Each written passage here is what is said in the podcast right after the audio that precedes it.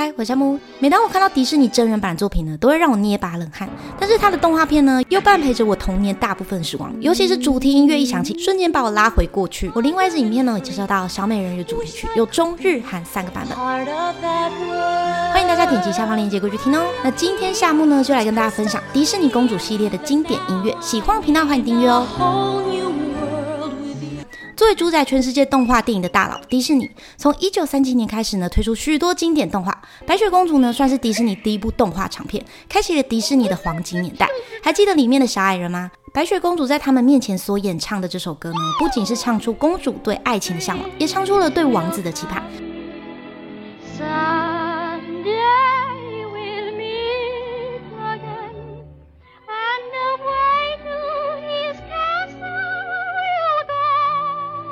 顺带一提呢，其实，在格林童话里面，白雪公主其实只有七岁。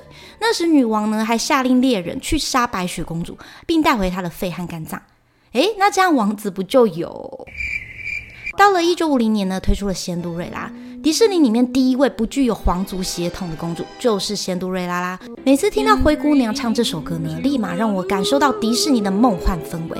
不管是旋律还是演唱，都非常具有故事性。而其中的歌词，只要你持续相信，任何梦想就可以成真。If you keep on believing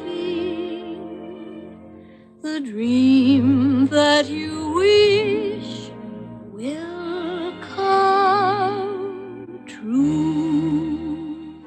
诶，那大家知道灰姑娘在动画里总共掉了几次鞋子呢？除了午夜逃走掉落的鞋子呢，再来就是前面端早餐和最后与王子结婚的场景。说到最安静公主呢，莫过于睡美人艾洛公主，大概是迪士尼公主中呢话最少，年仅十八岁，而在整部电影中出场时间是十八分钟，台词呢也只有十八句，真的是迪士尼打破过去以公主为题材的电影节奏，浪漫的歌曲配上情窦初开的少女舞蹈呢，每个音符可说是唱出了公主对爱情的憧憬，也引来了王子与她一同共舞。看到这个画面呢，只能让观众陷入了粉红泡泡。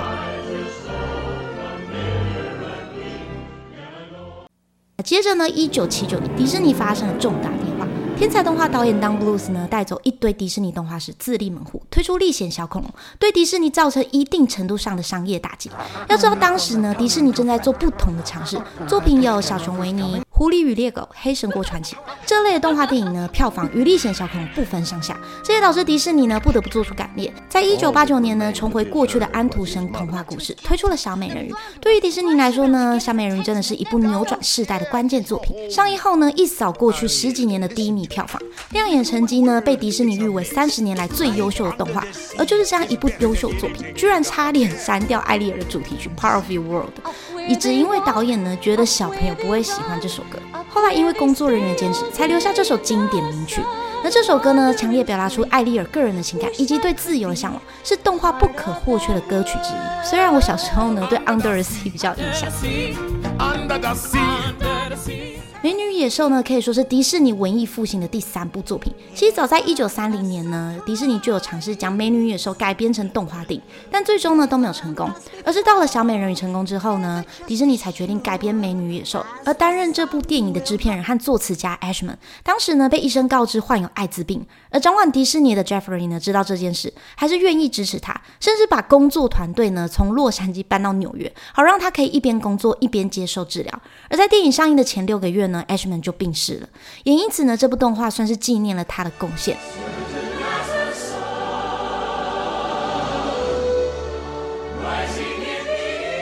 哎，看到这边，有没有觉得这里跳舞的场景跟前面睡美人几乎一样？其实白雪公主和小矮人同乐的画面，也和罗宾汉的场景非常雷同。迪士尼动画《阿拉丁》中呢，茉莉公主其实没有专属的歌曲，直到真人版呢，她才有自己的歌曲。一句 I can't stay silent，激昂的唱出自己的心声，不再保持沉默，掌握自己的命运。这首呢，也是我迪士尼最喜欢的歌曲之一。话说呢，我真的从外表上看不出来，茉莉公主居然只有十五岁，才比白雪公主大一岁而已。两千年后呢，迪士尼开启了三 D 动画时代，而《冰雪奇缘》呢，就是这个时代的代表作。相信这首《Let Go》，大家一定都听过吧。歌曲呢，剧组也把原本设定为反派的艾莎变为好人。没想到一首歌呢，居然可以让编剧们重写剧本，更是在一九九五年来第一首进入美国告示牌前十位的歌曲。上一首入围歌曲呢是《风中奇缘》的《Colors of the Wind》。